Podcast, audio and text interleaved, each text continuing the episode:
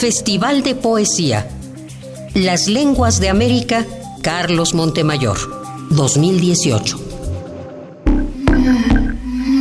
Esteban Ríos, Asunción Ixtaltepec, Oaxaca, poeta zapoteco. El zapoteco, que es mi lengua materna, que es el diyazá, la palabra nube, propiamente su esencia es poética.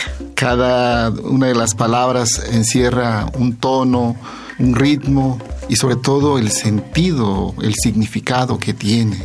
Por ejemplo, cuando alguien dice Gukawaji, no dice se me hizo tarde, sino más bien me hice tarde, como si se convirtiera en la tarde.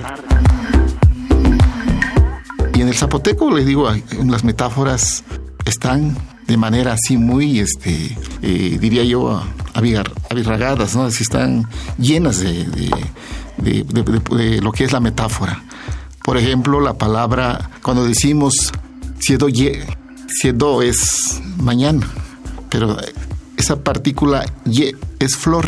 Es como decir mañanita flor, como cuando se abre el día, que es el amanecer, el alba. Es una metáfora construida. ¿Y cómo transmitir esto? ¿De qué manera ligarlo?